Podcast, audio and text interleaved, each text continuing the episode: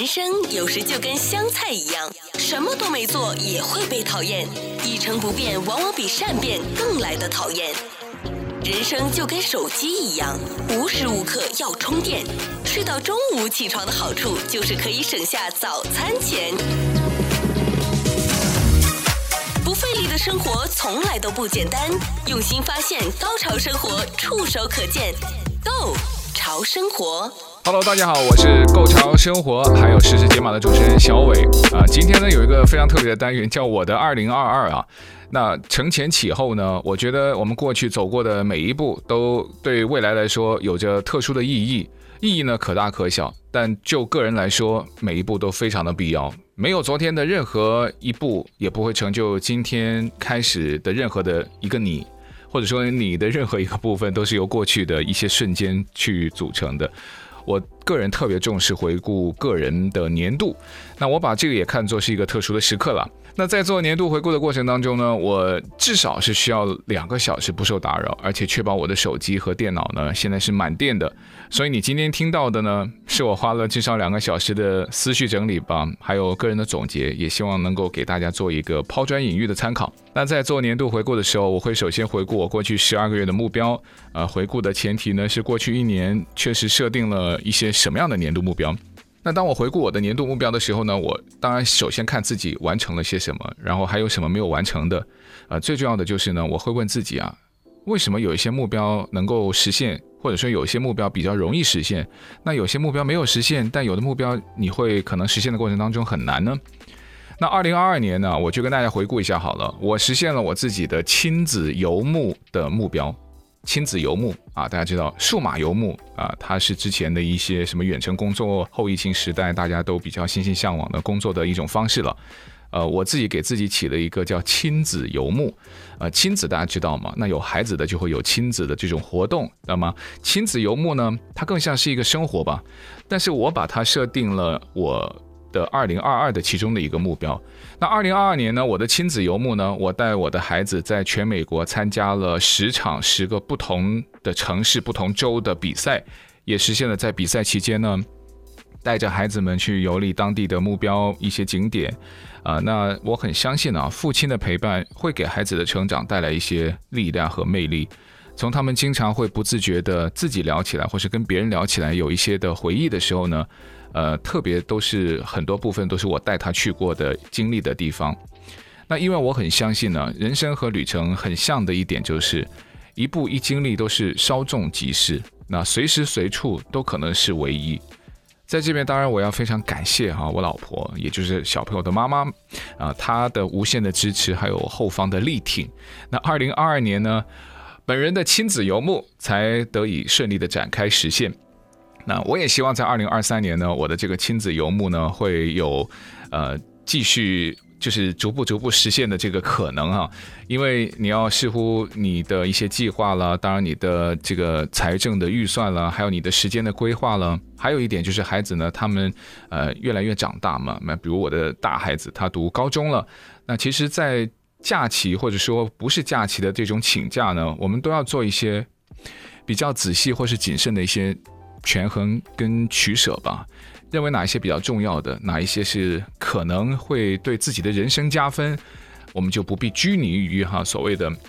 啊我要全勤还是什么，呃，那这个是我在二零二三年，是因为二零二二年的这个目标的完成，那我让自己在二零二三年能够继续希望实现或者是做得更好的一个目标，那我自己还甚至给自己有一个二零二三年因为这个亲子游牧而想到的一个目标，就是我会在我的。节目的 YouTube 频道，还有我的播客的 Podcast 呢，我都会有涉及到。只要我有带孩子出去，我都会给自己这个亲子游牧一个专题。我希望能够拍影片，嗯，这个就是我其中一个在2022年呢，我的这个 YouTube 频道呢没有更新，就是停更的其中一个我自己觉得非常难完成的一个任务和目标吧。呃，我是有一说一啊，那成功的做到的，我也会跟大家分享；那没做到的，我也觉得拿出来跟大家分享，也许听众会觉得你不是孤单一人啊，你可能也跟我一样哦，原来在这个方面也没有完成。呃，二零二二年的这个 YouTube 频道呢，停更的一个原因是我发现做 YouTube 这个影片剪接，它真的是需要花你非常多的时间。它其实会跟你在亲子游牧，或是在你有日常的正常的全职工作带来非常大的冲突，因为你要上传一个影片。那我发现我以前执着的点就是，我可能长期以来对于在声音制作方面已经养成了一种习惯，不能说是吹毛求疵了，但精益求精是我基本的要求，就能够拿得出去。你要去给。别人听的，或者说我要去工作，我要去录音，我要去广告配音的时候，我都希望能够呈现的是我那一刻最好的状态和最好的作品。呃，至少我的声音作品呈现，我是能够一直都坚持这个要求的。可是对于影片的剪接呢，你不要以为这些是什么一里明百里通的，声音剪接跟影片的剪接，它中间有太多太多的不一样。它花的时间啊，就我自己个人来说，我。前期有很多要需要熟悉软体，然后升级软体，还有升级你的设备。但我发现我纠结的点错了。呃，二零二二年 YouTube 频道的停更，很大一部分的原因就是在于我太过纠结，比如我的那个影片有没有头，有没有尾，有没有字幕，我的这个主题对不对？呃，当然你说主题重不重要呢？非常的重要。但是呢，内容更重要。但这个内容呢？我想我在二零二二年的这个比较没有能够完成，甚至是比较失败的这个目标呢，我会让自己提醒，在二零二三年，我是希望能够继续的哈，我没有放弃。呃，构潮生活的 YouTube 频道呢，之前的一些影片呢，其实还是有不错的一些点击量、点阅量。呃，只是说停更了。当然，有的听众还会在上面留言给我问啊，什么回事啊？但如果熟悉我的听众也知道我有这个 YouTube 频道的一些观众呢，他们就不太担心。就你看，每天还在做节目，你看他的 Podcast 还在每天更新。呃，人没事了，那 YouTube 频道停更，那肯定就是没有时间。对，你猜对了，那就是没有时间。呃，所以呢。我最近有看了一些成功的 YouTuber 啊，他们分享了他们2022年呢，呃，当然是通过在他的这个影片的更新，在 YouTube 频道赚到了钱，他们实现了个人的在收入跟支出，然后提供内容方面的三者的最佳的平衡。我看到他们的分享，永远就是说。你首先要找到你一个最合适的定位，而且像 YouTube 频道，你的内容定位或者说你的身份定位呢，可能不是一次就能够获得成功，他们往往可能经过了三四次的调整，可能有某一个主题，他是做了十十条、二十条的影片，呃，发现不行，做不下去了，他就会换了一个定位，但那个影片他不会删掉，他继续保留在他的个人频道里面，所以我就看到这个，我就觉得，哦，原来我我也不是一个人，现在在这种。数码年代或者是科技时代，哇，你太容易感觉到不是一个人的时候呢，就特别鼓舞。我就觉得，呃，原来这个问题也不是我一个人的问题。呃，这个我就希望二零二三年呢能够做一个非常好的调整。亲子游牧啊，我是希望能够做这样子的一个主题，然后不再纠结于一些比较细微的，像画面啦、角度啦，还有特效啦。哦，你问我想不想？我当然想，但是我。我知道自己暂时没有办法做到，我也不可能去雇一个人去帮我做这个后期的剪辑，那我就只能按照我目前有的条件，先实现持续的更新。然后内容也是我非常有兴趣，能够发自内心很乐于跟我的观众跟听众分享的。我觉得这个就是一个健康的成长阶段，就跟小孩成长一样，对吧？你会给他尝试各种，但找到一个兴趣，你最希望的是他能够坚持下去。这个也就是我在二零二二年呢，能够坚持带孩子去参加全美国的一些比赛，在他们喜欢的那个运动，我是希望他不至于喜欢，但是却很遗憾没有办法去参与一些。他在喜欢的一些领域的一些尝试，不是说要拿到多少块金牌，不是说要拿到多少次的第一和冠军，只是说你有没有为你喜欢的事情去努力而坚持。好，这个也顺带提到了我在二零二二年一个没有完成，我觉得是相当糟糕的一个目标了。我的 YouTube 频道停更，呃，但是呢，我也要肯定一下自己，在二零二二年呢，我的 Podcast 的播客频道，我昨天还打开了一个我的那个上传的平台叫 Spotify，啊，，Spotify 呢，它会告诉我一个很棒的总结了，它的这个总结呢，它会给你一个像呃年度的报告。但这个报告呢，是结合了有视讯啦，还有一些特效，会告诉你你在二零二二年做的怎么样。我很开心，在二零二二年，我的播客，我的购潮生活的 Podcast 呢，我的听众，我的 follower，我的粉丝的成长量是达到了百分之八十八。在个人成长的这个类别的播客的内容当中呢，我是成为了在前百分之三十的这个其中的一个播客的频道。那还有我的播客节目也在全球涉及了有十二个国家，呃，每一集里面我看到的这个听众的数目呢，能够过千，我的要求非常的低，呃，从疫情开始去经营我的这个播客频道，那我觉得每一集有过千的听众，也是给我一个非常大的鼓励。这个也是让我能够持续更新，在我的这个节目的平台，能够，呃，给到大家一些个人成长上面的启发跟呃鼓励，甚至是互勉，这都是我在分享过程当中，我的播客也经常说，啊，，sharing is caring 啊，它也是成为了我跟我的听众粉丝们互动的一个。他说，只要你知道的这个，那肯定就是我的粉丝。这个也是 Spotify 呢，在给我一个年终总结的时候呢，他给我的一个。呃，算是比较精辟吧。他说我的听众都是属于教徒级别，呃，特别感谢。而且呢，他说我的这个节目是在 Podcast 当中这个个人成长类里面呢，呃，多人分享的在前百分之五十，所以这个也就也是算我在二零二二年我的二零二二，我蛮开心的，在这个完成任务当中的其中一项。还有二零二二年呢，我也第一次让我的孩子呢独自离开父母和家人，跟随他的教练和队友，完成了他人生的第一次单独旅行。其实我对这一样事情是蛮自豪的。呃，我认为一个孩子的成长，他当然你就是被需要的感觉是很满足，但是当他能够在这种爱的关怀和支持之下展开他自己独立的这种到外面去看世界去。完成他想要去做的事情，这件事情它本身也是一个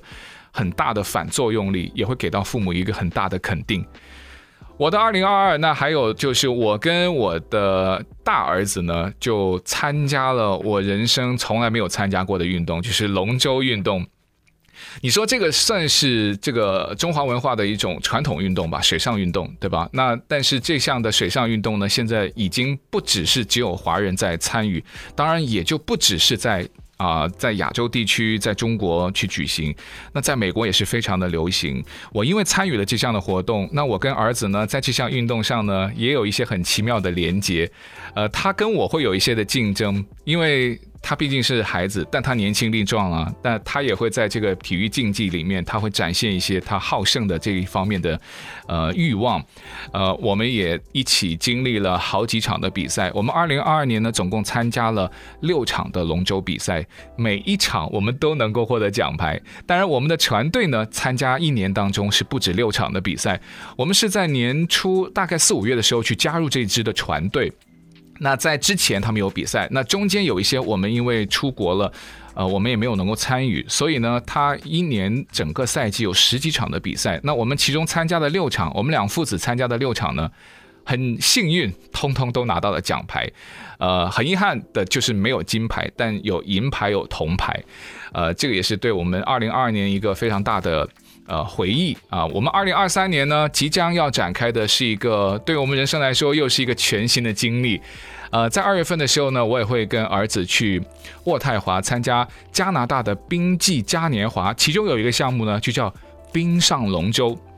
你听到这个名字很奇怪，冰上怎么划龙舟？没错，这个龙舟整条船呢，它会安装类似于我们在滑冰的冰刀。那经过这个冰刀的安装之后呢，那龙舟就可以在结冰的湖上进行行走了。当然，它是一个龙舟，所以它跟龙舟的基本人员配置是相同的，上面会有桨手、舵手，还有鼓手。那但是我们的桨呢，就会跟普通在水里面的桨很不一样，它是类似于一些我们通马桶的那种有吸附能力的桨，改造过的，大会提供的。那它会。因为在冰面上，它必须需要有吸附能力，让你的这个往前滑的力呢，能够根据它吸附的这个力道，然后产生一个摩擦，然后吸住了以后呢，整体把你的这个冰上的龙舟呢往前推。那我们的同步性当然也很重要，这跟水上龙舟没有什么差别。我从来没有经历过，所以到时候参加完之后呢，我肯定会在 YouTube 上分享一些影片，也会在我的 Podcast 当中跟大家分享这个经历。呃，也会在我的小红书上，在我的 IG 上呢，会分享一些我认为我想象了应该是蛮有趣的画面，所以也希望大家能够持续的 follow 我。好，那还有呢，在二零二二年，我也在。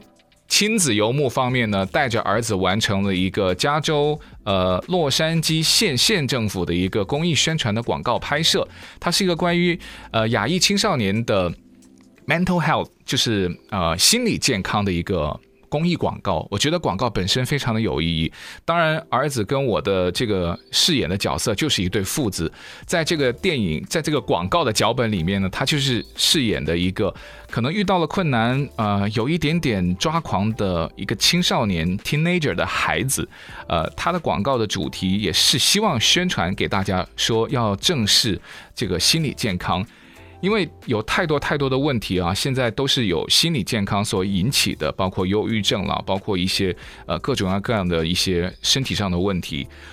现在的孩子都非常的幸福，他们已经不再会担心吃不饱穿不暖啊。就美国的孩子来说，大部分都不再去特别的担心这一方面，但反倒可能是心理方面的健康，在校园里面会不会经历一些什么各种诱惑，自己遇到的一些迷思，甚至会可能遇到一些可能解不开的结，怎么样能够家长去疏导他，帮助他，然后让他能够。胜利的宣泄或是表达他的情绪跟想法，这个就是解决心理健康，也在我们拍摄广告当中呢学习到的。呃，大家其实也可以在 YouTube 上或是这个县的公益广告可以看到我们的父子演出。还有另外一个的亲子游牧呢，那就是我自己作为儿子，在疫情期间三年没有回到我的呃父母居住地广州去看他了。呃，当时回去的时候是在二零二二年的八月份，那那个时候大家知道，呃，中国还没有放宽这个入境的防疫措施，那到处都其实充满着变数。呃，我是从香港入境，然后呢，后来从香港经深圳湾，然后进到深圳，再经过七天的隔离，然后再回到父母家，再有三天的居家隔离。这段的经历也是相当的魔幻，绝对是成为我二零二二年呢非常非常记忆深刻的一幕。事后当然啊，随着防疫政策的放松，还有政策的调整，可能现在有很多的听众回去，包括二零二三年再回去，可能已经完全没有没有办法去体会我当时的那种不确定性、焦虑跟啊每一天都充满变数的感觉。但我很开心，我也很顺利的完成了我